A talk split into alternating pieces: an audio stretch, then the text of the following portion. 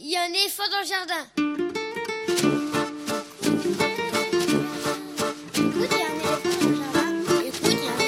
Jardin. Bonjour, bonjour à toutes et à tous. Véronique Soulet au micro pour l'actualité culturelle des enfants, petits et grands en Île-de-France.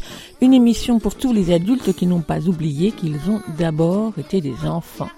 Chaque semaine, écoute, il y a un éléphant dans le jardin, vous fait découvrir artistes, créateurs, initiatives, médiateurs qui offrent aux enfants de quoi nourrir leur imagination et leur curiosité. En tout cas, ce qui nous semble original, réussi, intéressant, avec des reportages, des chroniques, des interviews, des lectures, concoctées par les chroniqueurs de cette émission et moi-même. Aujourd'hui, avec moi au fil de l'émission, par téléphone interposé, Estelle Laurentin pour sa revue de presse, Quentin Le Guével pour sa chronique sur les jeux, Elsa Gounod pour sa chronique littéraire et enfin Lionel Chenaille pour sa lecture. Et comme chaque semaine, nous déplorons inépuisablement le maintien de la fermeture des lieux de culture, de cinéma et de spectacles vivants et attendons avec un certain empressement leur réouverture pour vous présenter des créations jeunes publics au programme de l'émission. Les petits papiers d'Estelle, la revue de presse d'Estelle Laurentin sur les enfants et les ados, ce sera dans quelques minutes. La semaine dernière, Sylvain Lamy nous a parlé de sa démarche d'illustrateur à propos de ses albums Le Grand Départ et Tangram. Aujourd'hui, nous poursuivons avec lui, cette fois, pour parler de son travail de graphiste et de typographe. Ce sera dans une quinzaine de minutes. Quentin Le Guével, le spécialiste jeu de cette émission, recommande un jeu vidéo ou un jeu de société. Ce sera dans une cinquantaine de minutes. Elsa Gounod, libraire jeunesse à Paris, propose sa chronique grand livre pour petites personnes. Ce sera l'avant-dernière chronique de l'émission. Et pour terminer, Lionel Chenaille lit un extrait d'un roman de littérature générale sur le thème de l'enfance. Ce sera quelques minutes avant la fin de cette émission. Vous pouvez suivre l'actualité de l'émission sur les réseaux sociaux, Facebook, Instagram. Il y a un éléphant dans le jardin. Vous abonner à l'émission sur tous les agrégateurs de podcasts habituels, les gros comme les petits. Écoutez l'émission également sur la plateforme Podcastix qui héberge le podcast de l'émission Podcastix plus écoute, il y a un éléphant dans le jardin. On y trouve photos, liens internet, références des livres de l'émission recevoir le programme chaque semaine dans votre boîte mail en vous abonnant à la page de l'émission sur Podcastix. Et bien évidemment, l'émission est en rediffusion sur le site de la radio aligrefm.org. Écoute, il y a un éléphant dans le jardin, c'est l'émission qui ouvre des fenêtres sur l'actualité culturelle des enfants. Nous sommes ensemble pour une bonne heure et des bricoles, alors on décolle. Écoute, il y a un éléphant dans le jardin. eh. Pas de nouveautés discographiques à vous présenter ce matin, pas de nouvelles parutions avant le mois de mars. Alors aujourd'hui, je vous propose d'écouter un grand classique de cette émission, la chanson de cette émission, créée par Hervé Suhubiette il y a maintenant un bon paquet d'années. Écoute, il y a un éléphant dans le jardin, enregistré sur son disque Quartier Libre et qu'il a depuis enregistré avec de nouveaux arrangements. On écoute cette nouvelle version.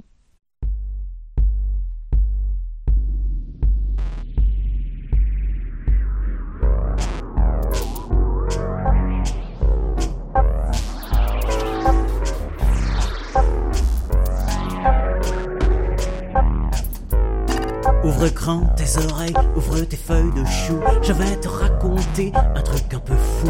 Je sais, ça paraît dingue, mais tu dois me croire. J'ai pas vraiment l'habitude de raconter des bobards. Alors écoute, écoute-moi bien. Il se passe un drôle de truc ce matin. Écoute, écoute-moi bien. Y a un éléphant dans le jardin. Y a un éléphant dans le jardin.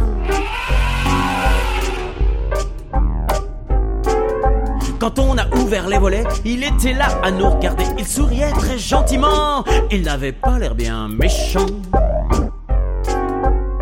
Mais d'où vient donc ce pachyderme aussi gros qu'un camion citerne? C'est impossible vu sa taille.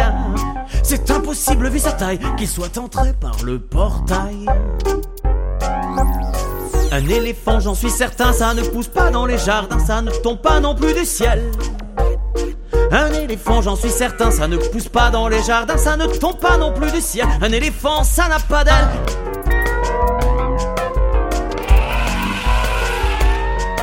C'est un éléphant étonnant qui sait faire des trucs épatants. Il sait danser debout sur les pointes, il connaît toutes les chansons de Bobby Lapointe.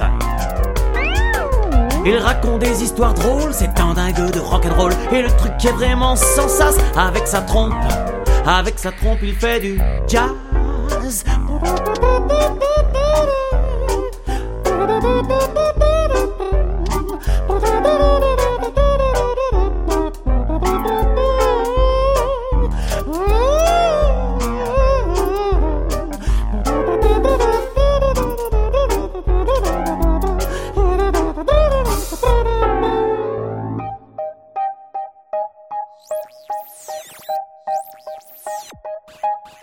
Ce qu'il y a de bien dans une chanson, c'est qu'on peut dire sur tous les tons un peu tout et n'importe quoi, et aussitôt, tout le monde vous croit, tout le monde vous croit, un éléphant dans le jardin.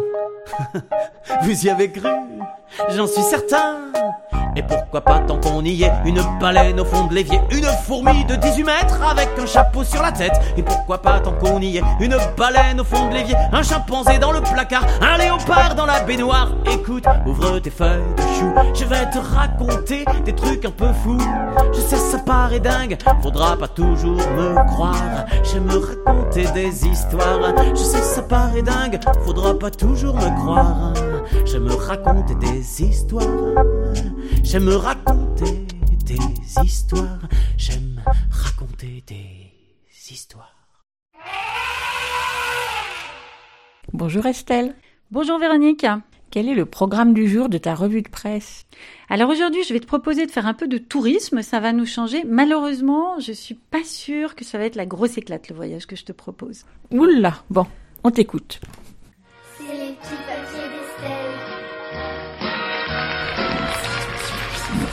Les petits papiers d'Estelle, une revue de presse qui parle des enfants et des ados.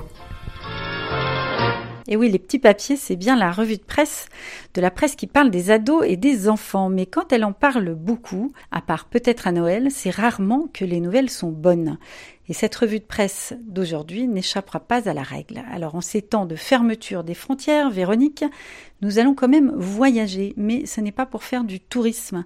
Nous partons en Syrie et plus précisément au camp de Roge, dans le nord du pays. Ça, c'est au cas où des auditeurs, contrairement à moi, auraient une vague idée de la géographie locale. Et on ouvre un triste bal avec France 2 le 17 février et le reportage Syrie, le destin incertain des enfants de djihadistes français. C'est le quatrième hiver que ces 200 enfants de djihadistes français passent en Syrie, nous dit-on. Dans les tentes boueuses du camp de Roge, des dizaines de familles européennes arrêtées ont été regroupées. La vie en France est bien lointaine pour un petit garçon d'une dizaine d'années rencontré par France Télévisions. C'est mieux la France. Ici, c'est un camp. C'est un petit peu dur, il fait froid. Moi, je veux rentrer chez mes grands-parents. J'ai une chambre chez eux. Je veux rester là-bas avec eux. Depuis la défaite de Daesh il y a deux ans, la France a rapatrié 35 enfants, priorité aux orphelins ou mineurs à la santé fragile. Un retour au compte-gouttes pour les enfants que l'opinion publique voit comme de futurs djihadistes. L'État français refuse de rapatrier les mères dont il juge la déradicalisation incertaine.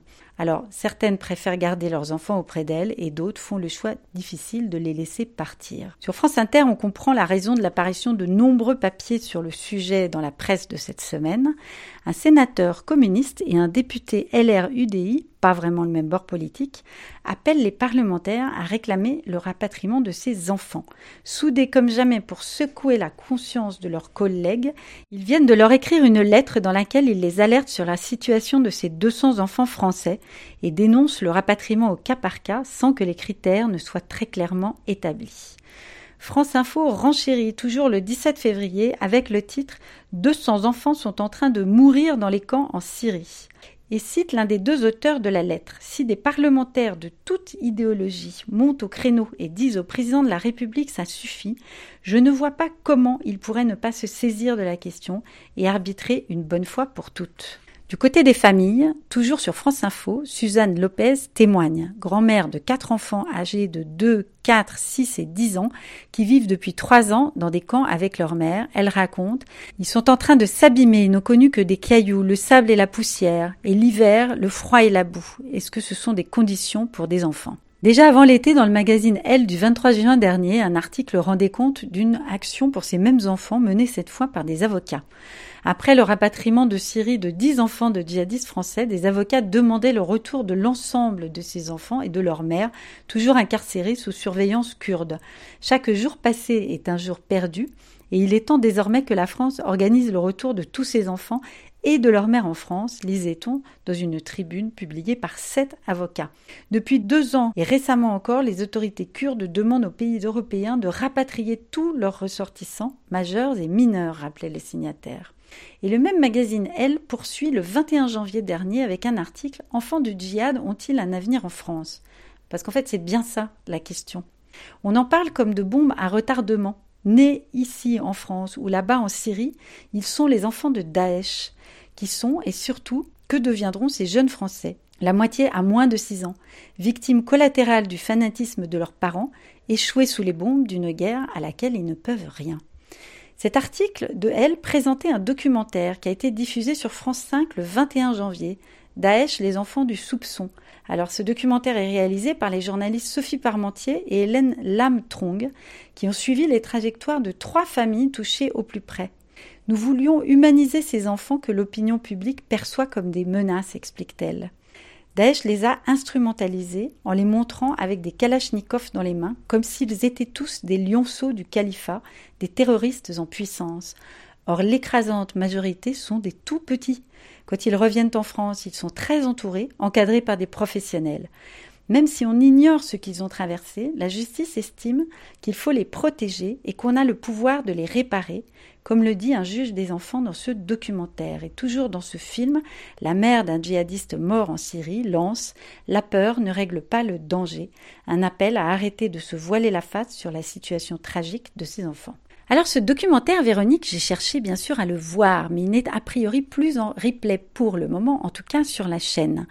D'après ce que j'ai vu, il est en revanche disponible sur le catalogue de l'ADAV, le catalogue pardon, de l'ADAV, donc pour les professionnels de l'éducation. Les réalisatrices ont été interviewées largement sur France Inter, France 5 et aussi par Philippe Vandel sur Europe 1, des émissions pas trop courtes qui sont disponibles sur YouTube ou sur les chaînes en question, avec lesquelles on peut quand même se faire une première idée de leur film. On va écouter l'une d'elles parler sur Europe 1 d'une des mères, une des rares mères qui a pu rentrer en France avec ses enfants. Elle, elle, elle est rentrée avec des enfants qui avaient 2 et 4 ans. Ça lui semble complètement fou que ses enfants, le deuxième, elle l'allaitait encore, il n'avait pas tout à fait deux ans, elle l'allaitait encore quand, quand il est arrivé, euh, avec elle à Roissy. Elle, ça lui semble fou en fait qu'on parle de ses enfants à elle comme des bombes à retardement ou, ou des terroristes. Alors, je précise que les commentaires qui se sont agglutinés sous les émissions consacrées à ce film, que ce soit sur Europe 1, France Inter ou ailleurs, du type, je cite, Raos ou encore Reste à la Casbah, sont là pour prouver qu'en effet, une décision de rapatriement massif aussi salutaire soit-elle, heurtera sans aucun doute certaines opinions. Et on va conclure cette joyeuse revue de presse par une chanson qui s'appelle Courage. À bon entendeur, salut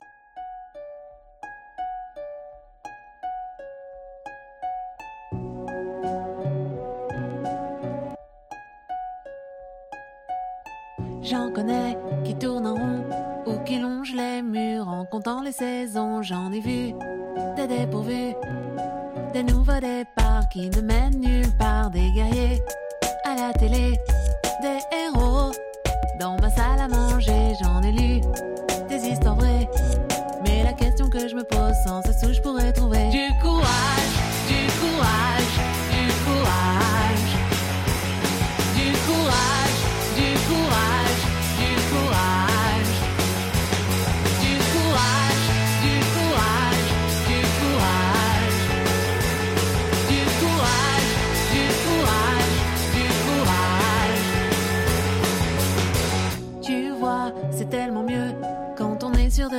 que l'on porte au bout des doigts de la force et l'espoir d'aller chercher plus loin en n'ayant peur de rien, de sonner à la porte de l'inconnu sans aucune retenue. En parler, c'est si léger. Mais la question que je me pose sans cesse où je pourrais trouver du courage, du courage,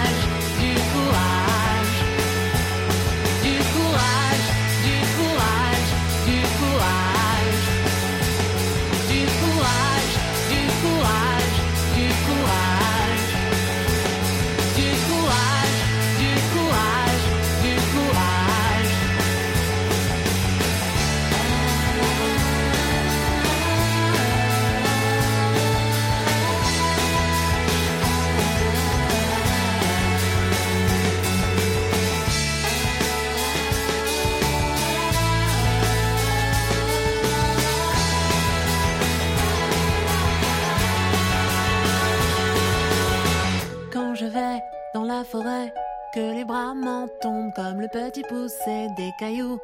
J'en ai trouvé, mais la question que je me pose sans cesse où je pourrais trouver du courage.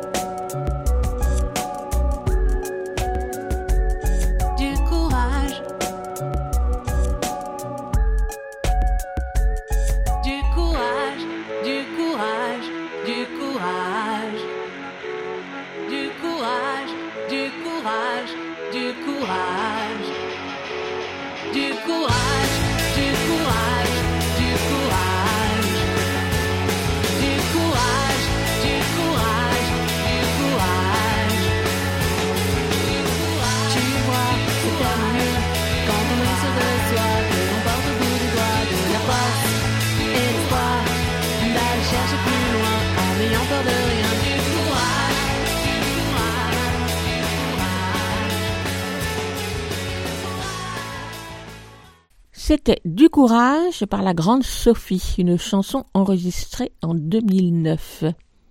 Vous écoutez Aligre FM sur 93.1. Vous l'écoutez Aligre FM 84 La semaine dernière, rappelez-vous, Sylvain Lamy était notre invité pour évoquer son album Le Grand Départ, un album pour les très jeunes enfants édité par Amatera et dans lequel il a joué à loisir avec les cinq lettres de l'onomatopée Vroom pour dessiner toutes sortes de véhicules. On avait aussi parlé de Tangram, son album précédemment édité chez Troisième œil. Sylvain Lamy est illustrateur. Il est également graphiste et typographe. Il travaille pour différents éditeurs, jeunesse ou pas jeunesse, pour fabriquer des livres le plus beau possible. Pour notre entretien, enregistré le mois dernier à Paris, je lui avais demandé d'apporter quelques-uns des livres qu'il a fabriqués. C'est ainsi qu'il a sorti de son sac bien rempli des livres originaux, élégants, soignés dans les moindres détails, agréables au regard et au toucher, tant par la qualité du papier et de l'objet que par le choix des couleurs et des éléments graphiques. Autant d'éléments essentiels qui participent de la réussite d'un livre et donnent réalité au projet des auteurs et des illustrateurs, une sorte de travail de l'ombre pour leur mise en lumière. Alors ce matin, je vous propose de poursuivre avec Sylvain Lamy et d'écouter la seconde partie de cet entretien entamé la semaine dernière, au cours duquel il nous parle de sa passion pour la typographie, le graphisme et surtout pour la fabrication d'un livre.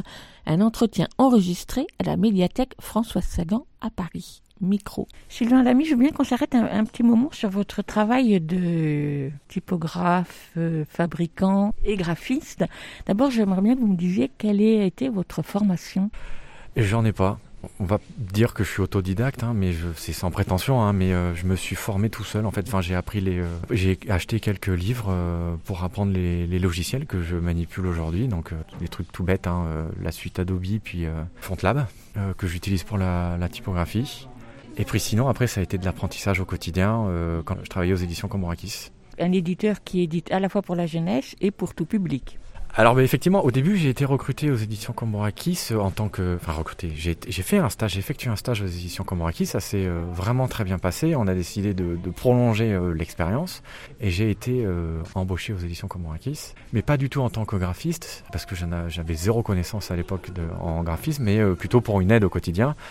Et au fur et à mesure du temps, en fait, avait des désirs de création et il y a, il y a eu des espaces qui étaient disponibles pour pouvoir créer des, des couvertures. Moi, au début, Comorakis ne faisait que de la littérature euh, étrangère, principalement, et de la bande dessinée. Après, ça s'est ouvert à la, jeunesse et aussi aux sciences humaines. Mais c'est au sein de Comorakis, du coup, que j'ai eu la possibilité, en fait, de commencer le, le graphisme. Avec le graphisme en découle la fabrication et puis aussi en découle aussi des choix typographiques et le travail autour de la typographie. Et pour faire une parenthèse, je suis vraiment rentré dans la typographie en travaillant sur la bande dessinée. Ça peut paraître paradoxal, mais en fait, aux éditions Comorakis, on faisait beaucoup d'adaptations et de traductions de bandes dessinées euh, venant de, tout pays, et notamment des États-Unis. Et en fait, pour essayer d'adapter correctement un travail en bande dessinée, le texte est traduit. Et l'idée, c'est aussi de, de, reproduire presque à l'identique euh, l'écriture d'un auteur. Parce que l'écriture, moi, je considère, et c'est à ce moment-là que je me suis rendu compte de ça, que l'écriture fait partie intégrante d'une œuvre illustrée et dessinée. Et si on change une écriture, euh, pour moi, on démolit totalement une page euh, dessinée par un illustrateur. Donc l'idée, c'est de, de, rendre l'écriture telle qu'elle est. Et donc c'est à partir de là qu'en fait, j'ai commencé à apprendre la typographie, comment fonctionne la typographie. Parce que du coup, j'ai dû euh, isoler tous les caractères d'un dessinateur pour en- les utiliser et reconstruire une typographie utilisable sur, les logiciels. Et à partir de là, j'ai appris euh, le fonctionnement de logiciels de typographie. Et tout l'univers de la typographie a commencé à s'ouvrir à partir de ce moment-là. J'imagine que les typographes n'ont pas les mêmes univers esthétiques ni les mêmes euh, références quand ils travaillent. Vous, quelles sont les questions ou les choix que vous faites en tant que euh, typographe? Alors, en tant que typographe, euh, le, travail tourne autour du, du livre. Donc, la typographie doit s'inclure dans un espace restreint et contraint. Et donc, il y a des questions d'équilibre avec soit avec les visuels qu'il y a en dessous, euh, des visuels d'illustrateurs ou de, de dessinateurs, ou avec les couleurs employées. Et puis, il y a tout un jeu aussi avec les titres, le texte, les longueurs de texte, les hauteurs que ça doit, ça doit prendre. Et donc, le travail de typographie tourne autour de ça, en fait ça prend forme autour d'un espace réduit que je dois manipuler, pour lequel je dois trouver des solutions pour que la typographie soit la plus jolie et la plus esthétique possible. Et suivant les, livres, elle ne doit pas forcément avoir toute la lumière sur elle parce qu'elles doivent mettre en avant euh, un auteur ou un sujet. Ou alors des fois, c'est juste le sujet principal, c'est la typographie, le titre qui doit être impactant.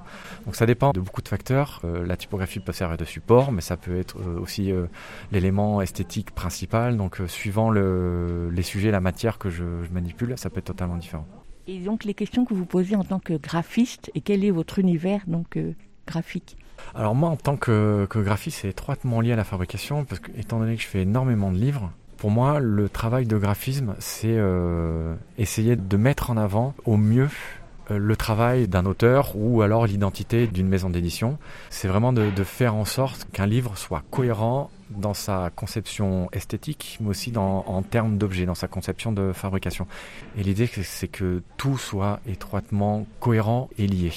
C'est pas forcément évident et des fois c'est pas forcément possible, mais euh, en tant que graphiste, je pense au livre à un objet déjà euh, complet dans son ensemble. Donc ça comprend la fabrication, le graphisme, tout doit être articulé autour de, du, du, con- du contenu principal et de l'œuvre.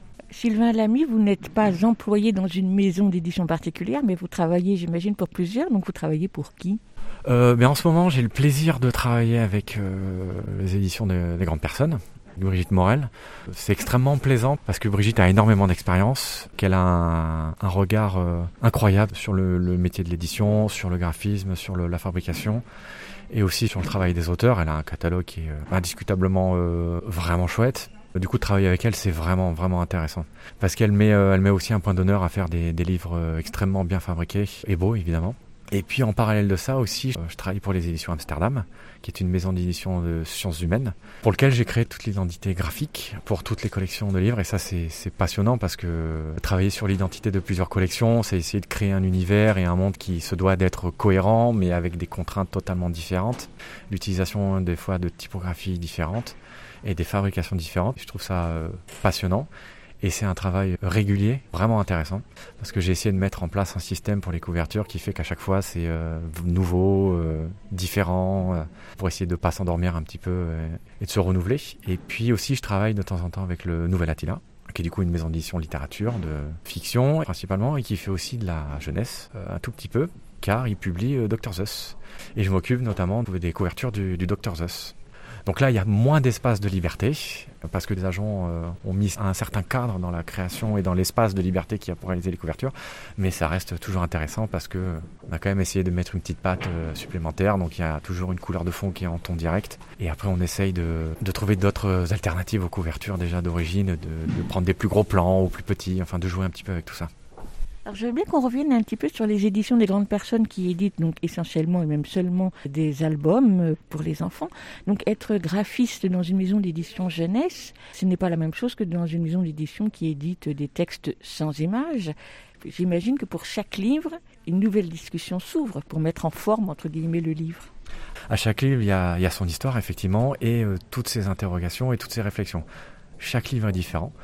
À chaque livre se pose la question de l'illustration qui va être mise en couverture, de la typographie qui va être utilisée en couverture et de la fabrication qui va être utilisée aussi pour l'objet euh, en lui-même.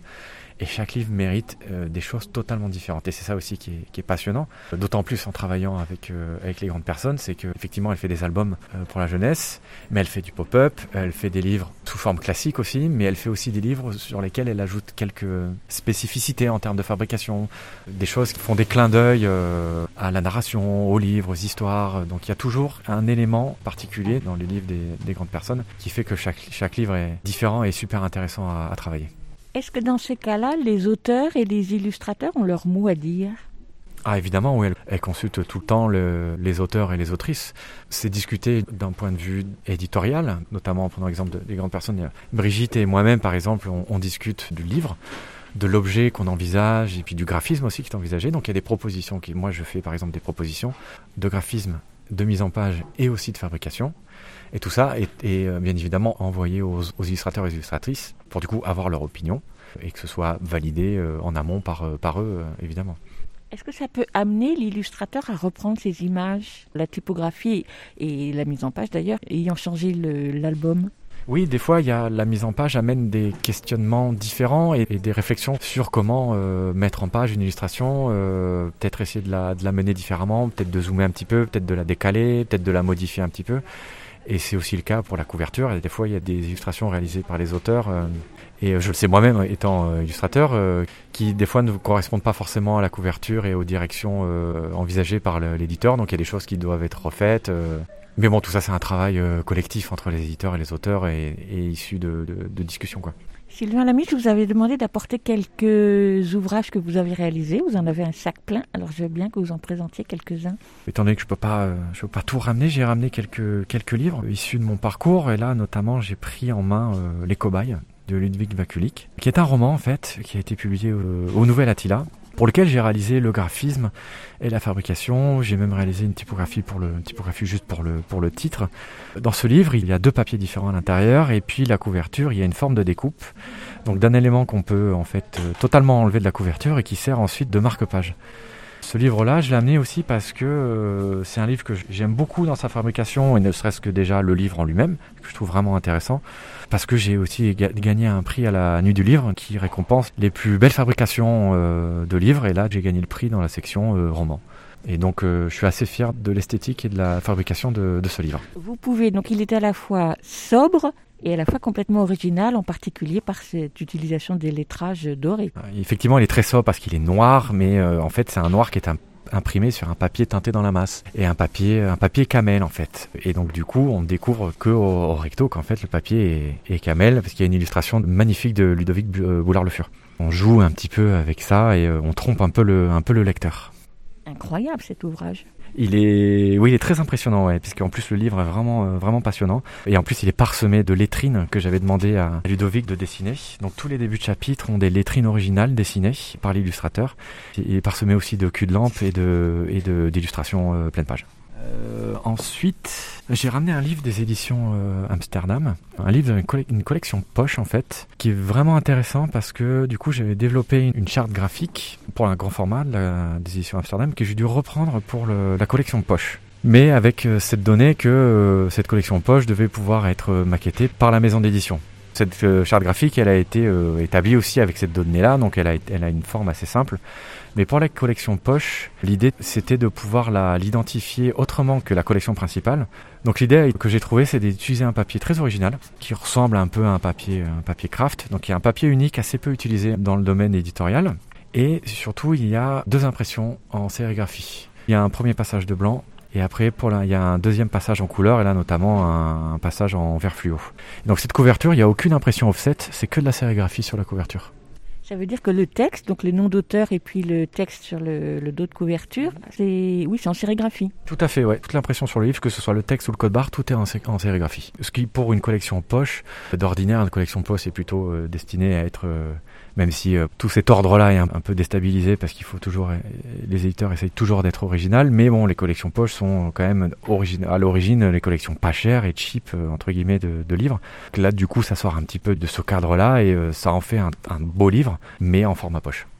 Et ensuite, en restant sur le nouvel Attila, il y a ce livre-là qui s'appelle Napoléon is not dead, qui est euh, un livre, un, livre, un collectif en fait de dessinateurs qui accompagnait en fait la sortie d'une bande dessinée de Henning Wangenbrett. Et du coup, à l'époque, avec Benoît euh, euh, l'éditeur, on avait décidé de faire un, un petit collectif d'auteurs de bande dessinée et d'illustrateurs et de leur demander si euh, Napoléon était vivant aujourd'hui, Qu'est-ce qu'il deviendrait Que serait-il? Et du coup, il y a euh, une assemblée d'illustrateurs vraiment euh, vraiment chouette. Et à l'époque, j'avais j'avais été euh, aidé par euh, Louis Lolia qui travaillait à l'association, qui maintenant travaille à 2024, et aussi par Juliette qui travaillait à l'époque à six pieds sous terre, peut-être qu'il travaille encore, mais qui euh, est chez Arbitraire. Et euh, on avait réuni beaucoup d'auteurs illustrateurs. Et moi, je m'étais permis aussi à l'époque de faire une petite illustration.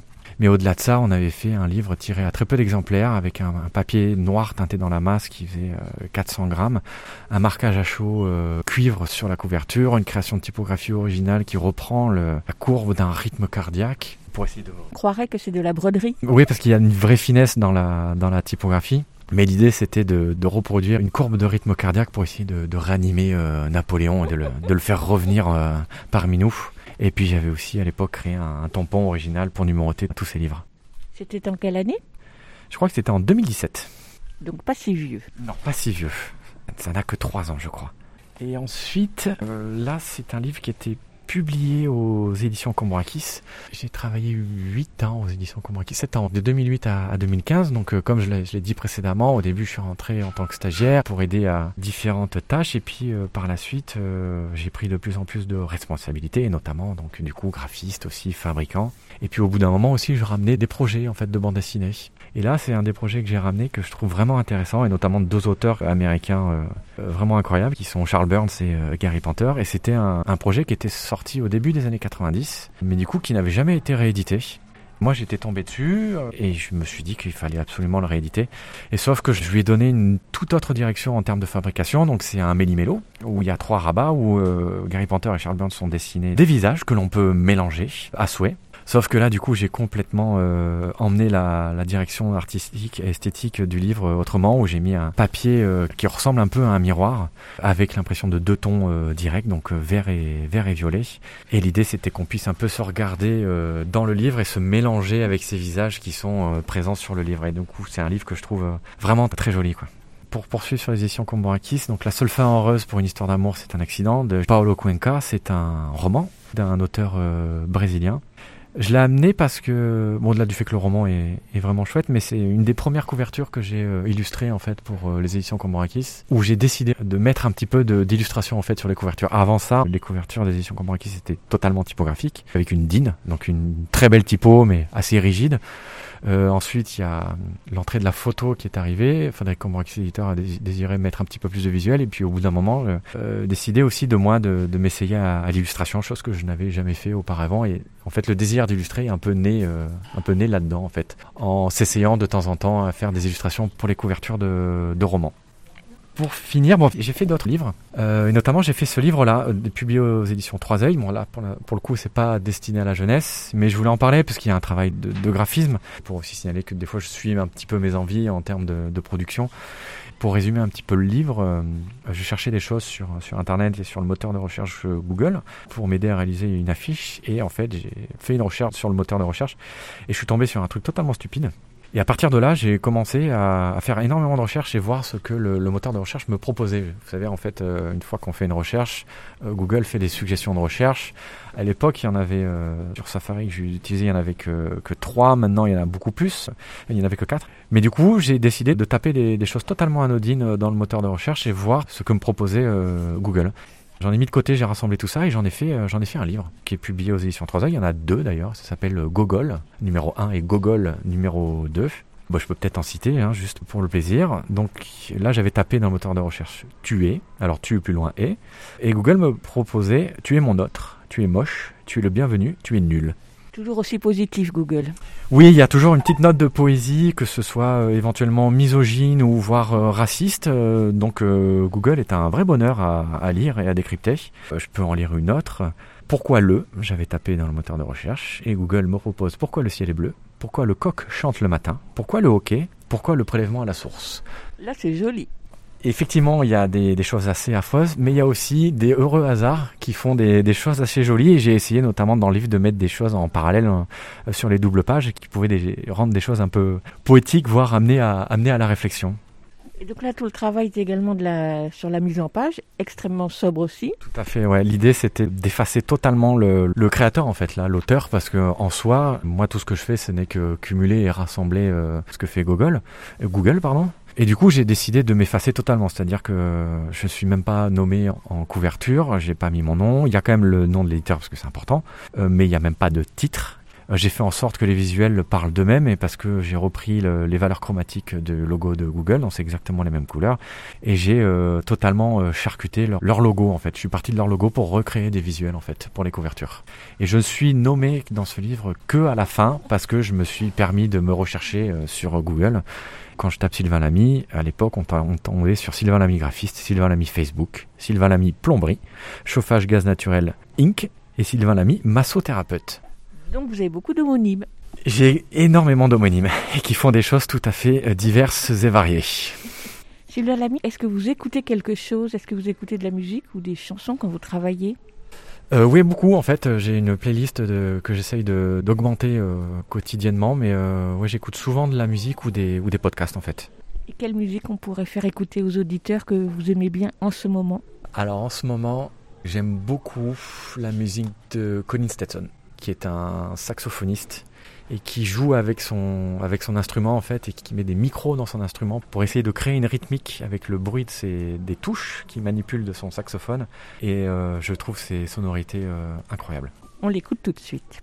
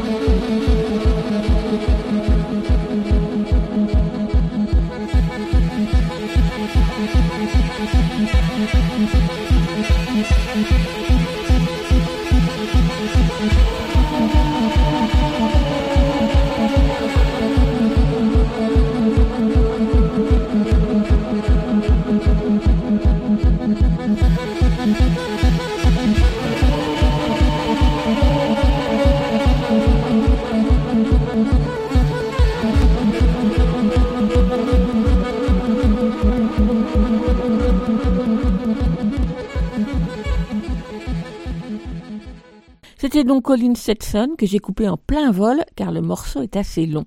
Colin Setson qui accompagne Sylvain Lamy lorsqu'il travaille à fabriquer des livres, comme il dit. Après la présentation de quelques-uns de ses livres qu'il a fabriqués, nous poursuivons cet échange avec Sylvain Lamy, qui a répondu à quelques-unes des questions que je pose habituellement dans la rubrique du tac au tac, des questions qui invitent à entrer dans son petit monde de fabrication, d'inspiration et de création. Micro. Sylvain Lamy, est-ce qu'il y a une couleur que vous n'utilisez jamais? Ah alors c'est vrai qu'en termes de couleur, j'ai l'impression, malheureusement, mais j'essaye de me corriger, mais que je, re- je, je tourne souvent autour des, des mêmes couleurs, mais qui sont, qui sont multiples. hein. J'en, ai, j'en, j'en utilise beaucoup, mais j'ai, j'ai souvent des, des couleurs qui reviennent systématiquement. Et je dois admettre que le gris, par exemple, n'est pas une couleur que j'utilise souvent. C'est relativement neutre. Même si je trouve que ça fonctionne très très bien avec des, des roses ou des, euh, ou des, des oranges, mais euh, je dirais le gris, ouais, c'est pas une couleur que je trouve passionnante. Et la couleur que vous aimez bien utiliser? Ah, alors euh, les fluos, le fluo, tout ce qui est fluo, j'adore les fluos, non, je rigole. Ce n'est pas une couleur, le fluo? Non, mais euh, un vert fluo, un, ton direct en fluo, j'aime beaucoup. J'aime beaucoup les, les pantones métallisés aussi. Mais je crois que j'aime beaucoup le un gris bleu ou un bleu gris. Donc le gris, vous ne l'aimez pas, mais le gris bleu, vous l'aimez. Ouais, tout à fait. Alors, je suis pas, euh, je suis pas sectaire et du coup, j'accueille euh, à bras ouverts toutes les couleurs, mais on peut discuter. Qu'est-ce qui vous pose le plus de difficultés quand vous faites un livre? Alors je vais dire un livre que vous l'illustriez ou que vous le fabriquiez. Si moi je crée un livre par exemple, euh, les plus grosses difficultés que j'éprouve, c'est euh, bah il y a, y a une forme de syndrome d'un peu d'imposture parce que effectivement, comme étant donné que je suis un peu un, autodidacte et que j'ai pas fait de formation, donc il y a des formes de légitimité auxquelles je n'arrive pas à accéder. Mais euh, bon aujourd'hui, j'essaye de travailler sur ça parce que c'est dommage de se mettre des bâtons dans les roues. Mais c'est vrai que pour moi, il y a des, des remises en question assez récurrentes et assez régulières sur la, la qualité de son travail. Est-ce que c'est vraiment intéressant? Est-ce que ça vaut le coup d'être publié? Enfin, il y a énormément de questions autour de ça et des fois, ça peut être un frein à la création que de trop se poser de questions sur la, qualité éventuelle ou l'intérêt éventuel de son travail. Et du coup, des fois, c'est difficile de se remettre à son travail euh, avec envie, motivation euh, et plaisir. Donc, euh, des fois, c'est un peu, un peu douloureux. Après, en ce qui concerne le graphisme ou la fabrication, j'y vais avec énormément de plaisir parce que euh, on est, je suis toujours là du coup pour euh, créer et fabriquer un livre. Donc dès qu'il y a un livre qui va naître, moi ça me pro- procure énormément de plaisir et je suis toujours ravi en fait d'essayer de, faire en sorte que le livre soit le plus beau et, le, et le plus cohérent possible avec le travail de l'auteur. N'empêche, qu'est-ce qui vous pose le plus de difficultés quand même? Il y en a forcément, même si vous avez du plaisir à les affronter. C'est, euh, ah, c'est, j'ai jamais réfléchi à cette question. Je pense que c'est le- les plus de difficultés, c'est que euh, en ce qui concerne le graphisme, c'est souvent les limitations qui sont totalement légitimes et, compréhensibles, c'est les, limitations financières en termes de, production du, livre. Des fois, j'aimerais que les, livres euh, aient euh, telle ou telle fabrication, et des fois, évidemment, c'est trop coûteux, donc il y a des, formes de frustration et de difficultés qui peuvent apparaître parce que c'est comme ça que je l'avais imaginé. Et du coup, des fois, il y a des déceptions parce que le projet doit prendre une autre direction parce que parfois trop coûteux. Ça donne des difficultés à essayer de trouver autre chose et aussi des frustrations. Justement, c'était ma question suivante, mais vous y avez répondu. Mais ma question, c'était pour vous, qu'est-ce qui est le plus important Que l'objet, l'objet livre, quel que soit son coût, ou que le livre soit accessible au plus de nombre de personnes possible par un tarif euh, plus bas? En fait, j'essaye de faire un équilibre des deux. C'est aussi là que le, tout le travail se, se fait, c'est essayer de, de connaître euh, les techniques d'impression et de fabrication et d'en connaître les coûts aussi. Et du coup, le travail derrière, c'est d'essayer d'optimiser au maximum euh, dans la conception de la fabrication et du, et du graphisme les prix de revient de la conception du livre. Euh, donc pour ça, effectivement, en amont, quand on conçoit son livre, il faut tout de suite essayer de, de délimiter un petit peu un cadre de fabrication, voir si on peut essayer d'avoir une forme de liberté et d'augmenter les, les coûts de fabrication ou de se restreindre à un truc plus simple. Mais en tout cas, je dirais que dans ma conception de la fabrication, j'essaye toujours d'optimiser les coûts et d'essayer de faire en sorte que ce soit le moins cher possible parce que effectivement, euh, si le livre est trop coûteux, c'est des gens qui ne le liront pas et c'est des, auteurs qui ne seront pas lus aussi. C'est pas l'idée et c'est pas très intéressant pour moi. Et en parallèle, il faut que l'auteur soit absolument satisfait de son objet, de son livre parce que c'est souvent un travail euh, de longue haleine de faire un livre. Il faut que pour moi l'ensemble soit totalement cohérent et que l'auteur et l'éditeur euh, ou l'autrice et, et l'éditrice en soient euh, totalement satisfaits et satisfaites. Sylvain Lamy, quels sont les artistes que vous admirez le plus? Alors, n'en citez pas des centaines, ça va être difficile, j'imagine. Euh, je suis désolé, en fait, je vais en, citer plusieurs parce que c'est des, gens qui font des travaux tellement intéressants. euh. Il y a Paul Cox, dont j'admire le travail, enfin, qui est un travail fascinant. Euh, Katsumiko Magata, qui pareil a été une révélation pour moi dans la simplicité, la, la manipulation des, objets. Euh, Enzo Mari, évidemment, travail incroyable. William Vandriska, j'adore par-dessus tout tous ses livres. Munari, Puis euh, Aurélien Débat aussi, euh, dont j'aime beaucoup le travail, et notamment ce qu'il a fait aussi euh, en tampon, je trouve ça magnifique. Dernièrement, malheureusement, il vient de nous quitter, mais il y avait un, illustrateur japonais que j'aimais beaucoup, Mitsumasa Hano, et dont j'ai les livres en, langue originale que j'ai acheté au Japon, chez moi, et que je- je trouve le travail incroyable. Fanette Mélier, qui est une graphiste, une graphiste et hors pair, euh, publiée aux éditions du livre. Et puis pour finir, euh, Marion Bataille, qui a fait un travail tout autour de la typographie, notamment aussi euh, bruit. Et puis ses pop-up autour de la, la typographie sont, sont, sont magnifiques. Est-ce qu'il y a un artiste que vous jalousez? Ah, il y en a plein. J'essaye de pas être jaloux, mais euh, Bastien Contraire. Bastien Contraire, je suis, euh, je suis très très jaloux de son travail. C'est hyper intelligent ce qu'il fait. Ouais, je suis assez jaloux de ce qu'il fait. Ouais. Il est, euh, il est brillant, Bastien. Vous devriez travailler ensemble alors. Ah, j'adorerais, ouais, j'adorerais, ouais. J'adorerais travailler avec Bastien. Ouais, ce serait euh, vraiment chouette. Je vais refaire un petit peu en arrière et vous demander quand euh, vous travaillez en tant que graphiste, par quoi vous commencez un nouveau livre? Hum, je commence par, euh, par la couverture. Bah, déjà, je commence par lire l'œuvre, effectivement, qu'on me confie, le plus possible. Ou alors, j'essaie de la lire en diagonale, mais par contre, en ce qui concerne euh, la littérature pour la jeunesse, euh, je lis, euh, je lis l'œuvre. Et ensuite, j'essaye de rassembler toutes les, inf- les, informa- les informations pardon, nécessaires à la, à la conception du livre, donc que ce soit le format, le nombre de pages. Je commence à créer la maquette intérieure, je mets toutes les images, et après vient la conception de la couverture, qui est pour moi va être le fil directeur de la conception de l'ensemble de, de l'objet en termes de graphisme et de, et de fabrication. Il y a une corrélation entre la fabrication et la création de la couverture. Tout ça est un peu, un peu très étroitement lié. Et ma dernière question, Sylvain Lamy, ça sera pour vous demander de décrire votre lieu de travail, votre atelier de travail, ou si c'est trop compliqué, de définir les trois objets qui définissent votre lieu de travail. Euh, les trois objets qui définissent mon lieu de travail, c'est une très bonne question. J'ai un mug qui m'accompagne au quotidien, qui est mon mug préféré. Et c'est un mug qui a une particularité, c'est qu'il a une tête qui est euh, installée dessus sur le côté et cette tête est amovible. Donc du coup, quand je manipule mon mug, j'ai une tête qui bouge. Donc ça, c'est un de mes premiers objets. Un deuxième objet, ce serait peut-être euh, mes échantillons papier, qui sont toujours à, portée de main et que, que j'aime beaucoup avoir euh, à côté de moi. Et le troisième objet, je pense que c'est incontournable, c'est ma tablette graphique. Elle est, euh, elle est omniprésente dans mon quotidien. Je l'utilise euh, dès que j'allume mon ordinateur. euh, j'ai la, la, la main avec mon stylet et ma tablette graphique. Merci Sylvain Lamy. Merci beaucoup. La semaine dernière, rappelez-vous, Sylvain Lamy était notre invité pour évoquer son album Le Grand Départ, un album pour les très jeunes enfants édité par Amatera et dans lequel il a joué deux, trois, allez.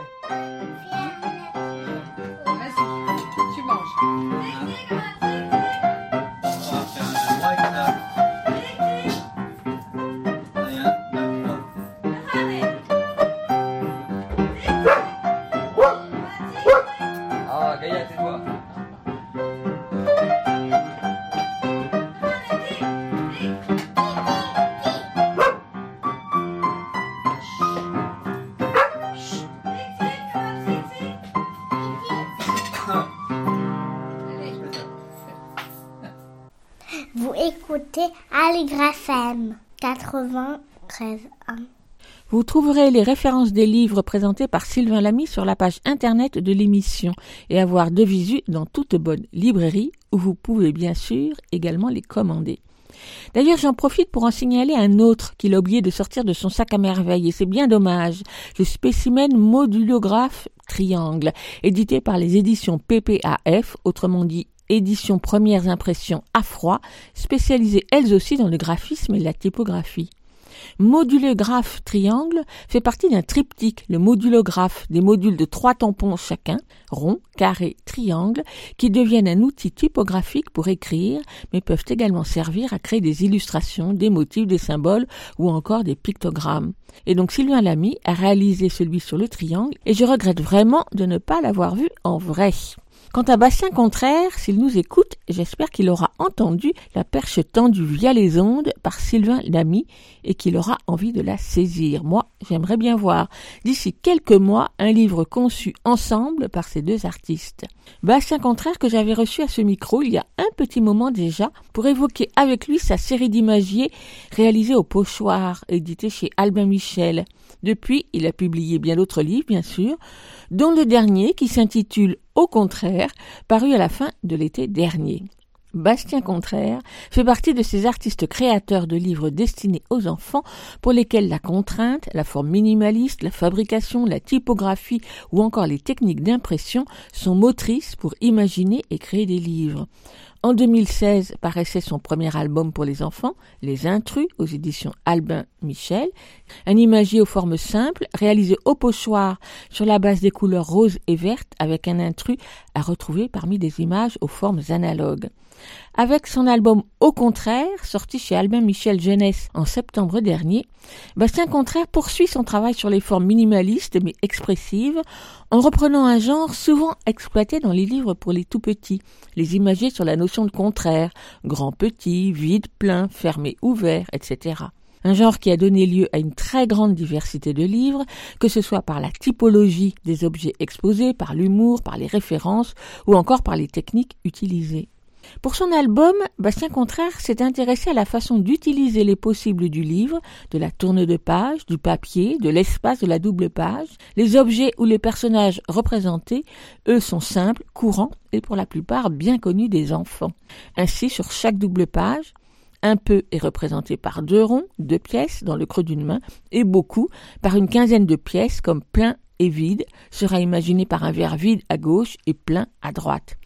Toute l'astuce et l'inventivité de Bastien Contraire est d'avoir intercalé à l'intérieur de chaque double page une page de plastique translucide imprimée que l'on vient poser sur chaque forme pour la compléter et permettre ainsi de la reconnaître.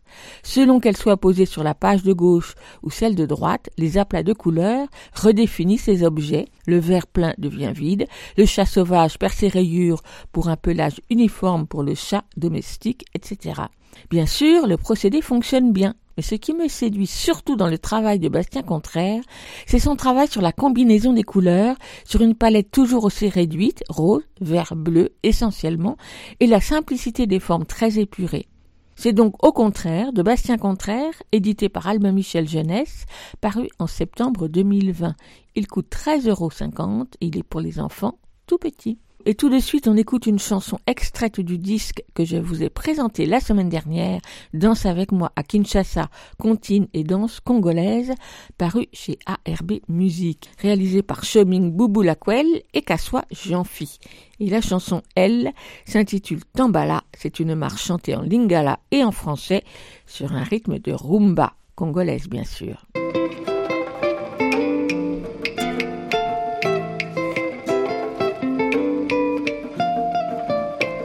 Tokotika te ah. yaka olia tokotika te ah. tambola olia tokotika te ah. yaka olia tokotika te ah. tambola olia tokotika te ah. Yaka olia tokotika te ah. Tambola, olia soso, tambola, olia soso, tambola, olia soso, tambola, olia soso, tambola, olia soso, tambola, olia soso, eh.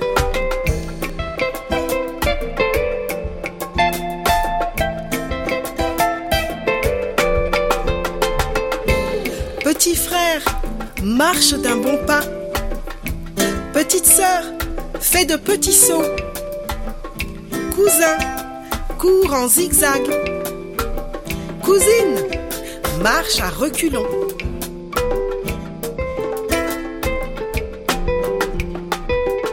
Tokotika te ah yaka olia tokotika te ah tambola olia tokotika te ah yaka olia tokotika te ah tambola olia soso tambola olia soso tambola olia soso tambola olia soso tambola olia soso eh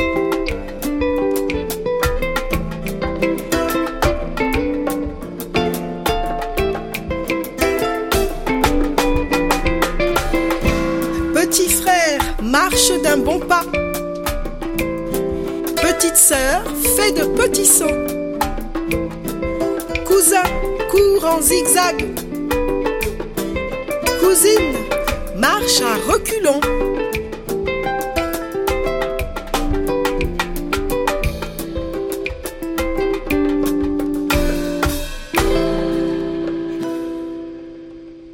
Quentin Le Guevel est un joueur invétéré, jeux vidéo ou jeux de société, et chaque semaine ou presque, il nous propose de découvrir un jeu, pas forcément récent, mais qu'il apprécie particulièrement. Cette semaine, c'est un jeu de société.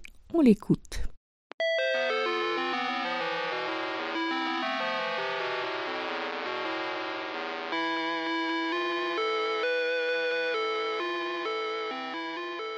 Aujourd'hui, je vais vous parler de Clank. Alors oui, ça sonne beaucoup plus comme une onomatopée que comme un jeu de société. Certes. Oui, d'un point de vue titre, ça ne vous donne pas beaucoup d'informations sur ce que vous allez trouver dans le jeu. Certes aussi. Cependant, Clank, c'est une vraie petite merveille ludique et je mourrais d'envie depuis longtemps de vous la présenter. Clank, c'est un jeu qui joue sur plein de tableaux différents. C'est d'abord un jeu de deck building, à savoir un jeu dont la mécanique principale est, pour les joueurs, de s'affronter en acquérant au fur et à mesure de la partie des cartes de plus en plus puissantes qui vont enrichir leur paquet de cartes et leur permettre, à terme, d'essayer de s'échapper du donjon. Car oui, c'est là le deuxième aspect du jeu, Clank, c'est un jeu qui est une chasse au trésor dans un donjon où sommeille tout en bas, bien évidemment, un monstrueux dragon, car après tout, les clichés ont peut-être la vie dure, mais ils sont là pour une raison. Et donc, une fois le trésor récupéré, vous enfuir. Tout ceci va avec quelques petits twists qui sont tout à fait sympathiques.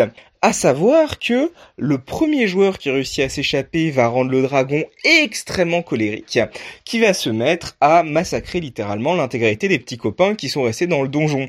C'est avant tout un jeu où vous allez devoir aller creuser le plus profondément possible pour aller chercher les trésors qui valent le plus, mais aussi essayer de vous barrer fi ça. Clank, c'est pour ça que j'aime ce jeu. C'est à la fois un jeu qui a dans ses mécaniques de cartes énormément de subtilité. Pour tous ceux qui ont commencé peut-être avec des jeux comme Star Realms, Dominion ou d'autres à découvrir toutes les mécaniques un peu modernes qu'on voit beaucoup de deck building, donc c'est une petite étape au-dessus, mais c'est une étape qui se franchit avec énormément de subtilité et aussi énormément de fun car si le jeu s'appelle Clank, c'est pour une raison. Parmi toutes ces cartes que vous allez jouer, certaines ont pour mécanique principale d'ajouter des clanks, à savoir du bruit. Car oui, ce dragon qui sommeille, ce qu'il va falloir faire pour le réveiller tout au fil de la partie, c'est faire du bruit ou plutôt dans votre cas de figure, essayez d'en faire le moins possible et laissez à vos chers camarades de donjon le loisir de se balader dans le donjon avec des épées qui chantent ou des robots qui font beaucoup trop de bruit à toutes ces mécaniques que j'ai annoncées, du deck building et du euh, l'exploration de donjons, va s'en ajouter une troisième, du bag building, de la construction de sacs.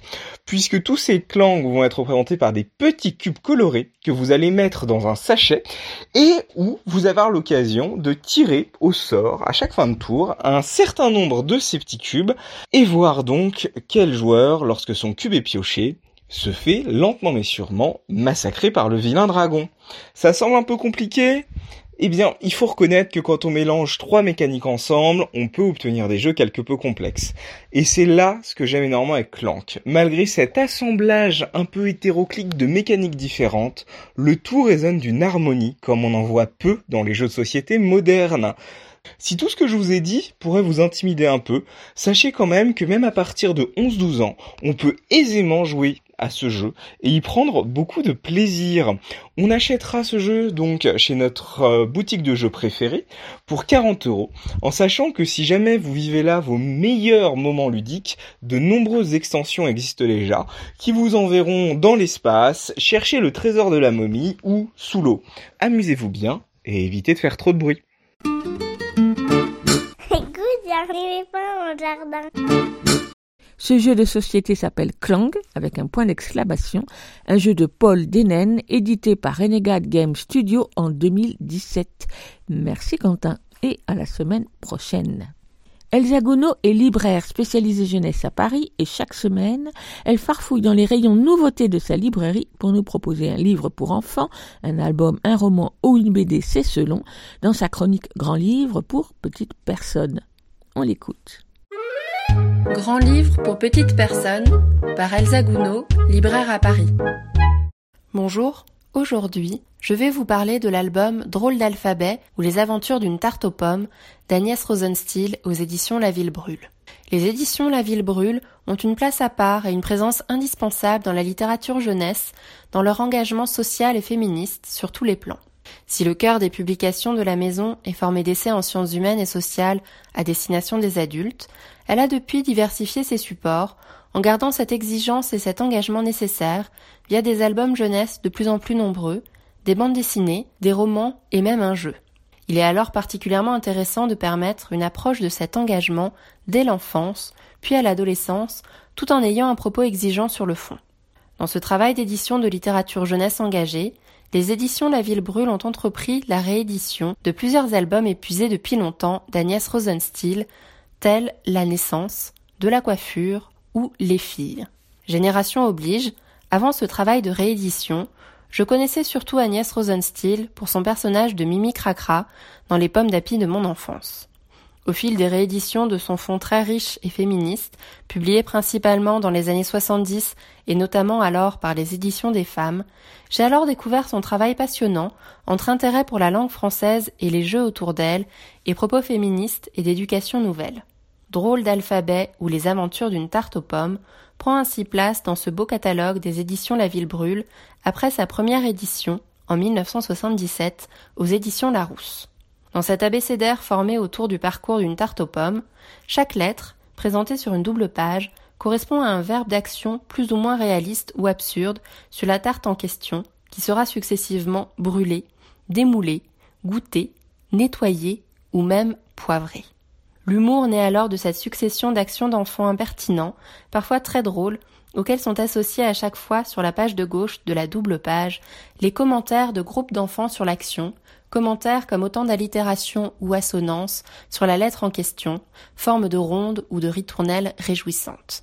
En s'astreignant ainsi à la contrainte de l'abécédaire, avec des textes en répétition de chaque lettre, réduits à l'essentiel, l'autrice se saisit de la contrainte pour en faire un jeu d'écriture aussi saisissant qu'amusant, comme une proposition de Loulipo, ouvroir de littérature potentielle pour enfants.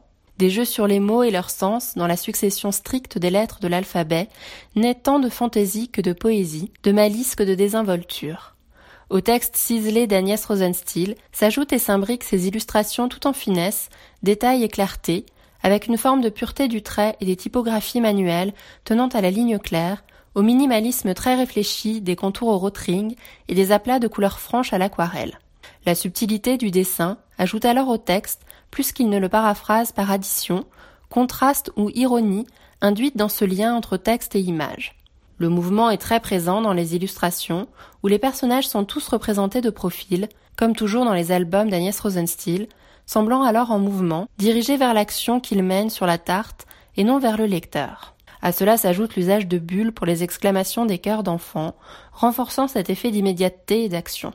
L'album se termine alors sur un bel alphabet, fait des corps déformés en lettres des différents enfants, pour une fois de face, et leurs exclamations d'un mot respectant toujours cet ordonnancement, cette règle de l'abécédaire. À noter la réédition simultanée, chez le même éditeur, de Chiffres en friche, d'Agnès Rosenstiel donc, album tout aussi réjouissant, jouant avec les chiffres et les notions induites. J'espère vous avoir donné envie de découvrir cet album, que je conseille à partir de 5 ans, Drôle d'alphabet ou Les aventures d'une tarte aux pommes d'Agnès Rosenstiel aux éditions La Ville Brûle au prix de 18 euros. Moi, j'espère découvrir grâce à La Ville Brûle encore d'autres livres d'Agnès Rosenstiel dont l'exploration du travail me réjouit de plus en plus. Merci Elsa pour cette invitation à remonter les années avec l'alphabet d'Agnès Rosenstiel. Et d'ailleurs, c'est tout à fait dans l'actualité de l'émission, puisque Sylvain Lamy, notre invité d'aujourd'hui et de la semaine dernière, s'est souvenu combien les albums d'Agnès Rosenstiel et son graphisme si particulier l'avaient marqué quand il était enfant. Un album à découvrir de visu dans toute bonne librairie. Vous écoutez sur 93.1. Vous l'écoutez à FM 80 Et on termine l'émission avec la lecture de Lionel Chenaille d'un extrait d'un roman de littérature générale sur le thème de l'enfance. Bonjour Lionel. Bonjour. Je crois que tu as choisi un romancier anglais cette fois-ci. Oui, que tu m'as conseillé, mais j'avais déjà par ailleurs lu un précédent livre de lui que tu m'avais d'ailleurs aussi conseillé, qui s'appelait Le Dimanche des Mers. Euh, magnifique, je le conseille. Là, ça vient tout juste de sortir en janvier 2021. Ça s'appelle Le Grand Jeu. Donc, c'est un livre de Graham Swift. Euh, c'est un livre qui nous plonge dans les coulisses des spectacles de magie dans les années 60. Et c'est là une bouleversante histoire d'amour, de famille et de mystère. Ça s'appelle donc Le Grand Jeu de Graham Swift. On t'écoute.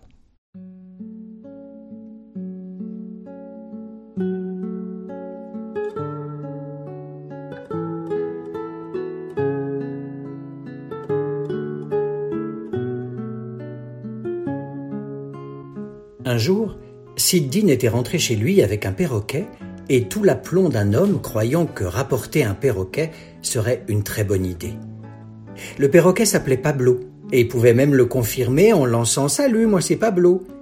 Et Pablo était la version espagnole du second prénom de Ronnie. Alors, une question importante pour Ronnie, mais qui ne reçut jamais de réponse claire, ce perroquet était-il avant tout le cadeau d'un père à son fils? Ou un hommage aux ancêtres espagnols de la mère de Ronnie.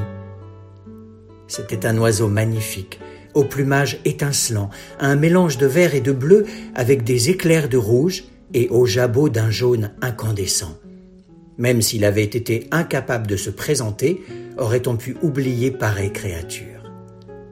La mère de Ronnie n'aimait pas le perroquet. Il n'était pas le bienvenu chez elle, et sitôt son mari repartit, elle vendit, à la consternation de Ronnie, l'oiseau au propriétaire d'une animalerie, trop content d'acquérir une telle rareté. Cela eut lieu peu après l'entrée de Ronnie à l'école, mais celui-ci était présent le soir où l'homme vint chercher le perroquet, cage et accessoires compris. Ronnie le regarda sortir de sa poche quelques billets froissés et les donner à sa mère.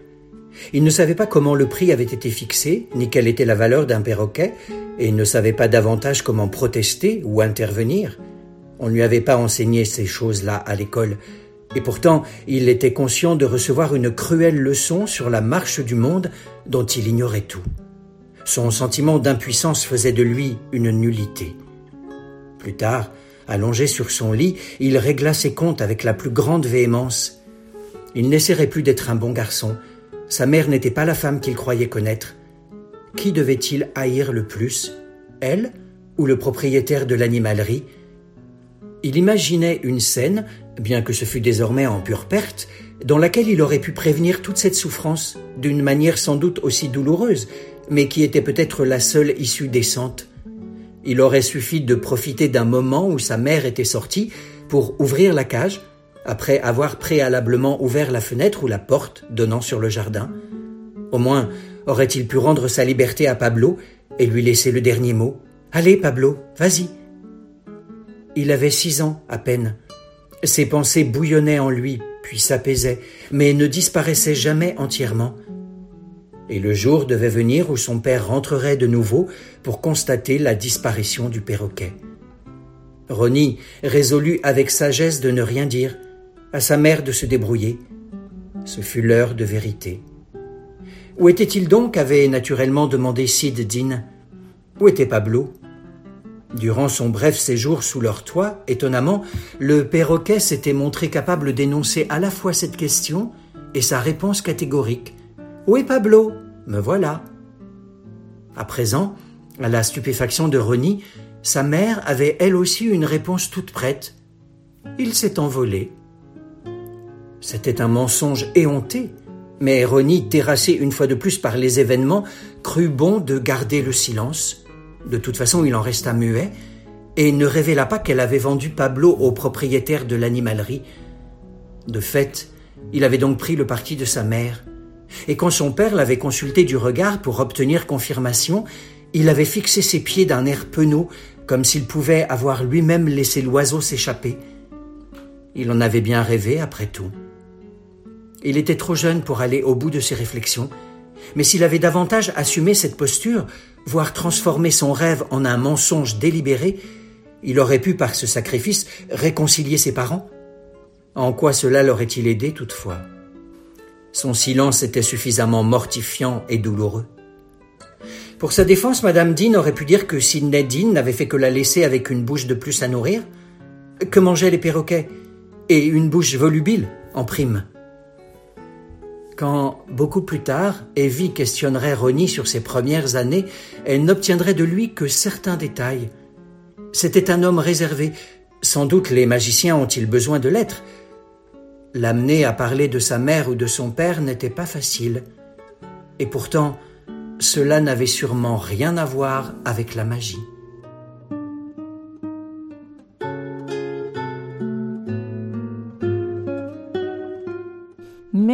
Lionel. Tu nous rappelles le titre du livre? Oui, ça s'appelle Le Grand Jeu de Graham Swift. C'est paru aux éditions Gallimard en janvier 2021, traduit de l'anglais par France Camus Pichon. Merci beaucoup. À la semaine prochaine. À la semaine prochaine. Écoutez, il y a un éléphant dans le jardin, c'est fini pour aujourd'hui. Nous vous donnons rendez-vous la semaine prochaine, même jour, même heure, même fréquence.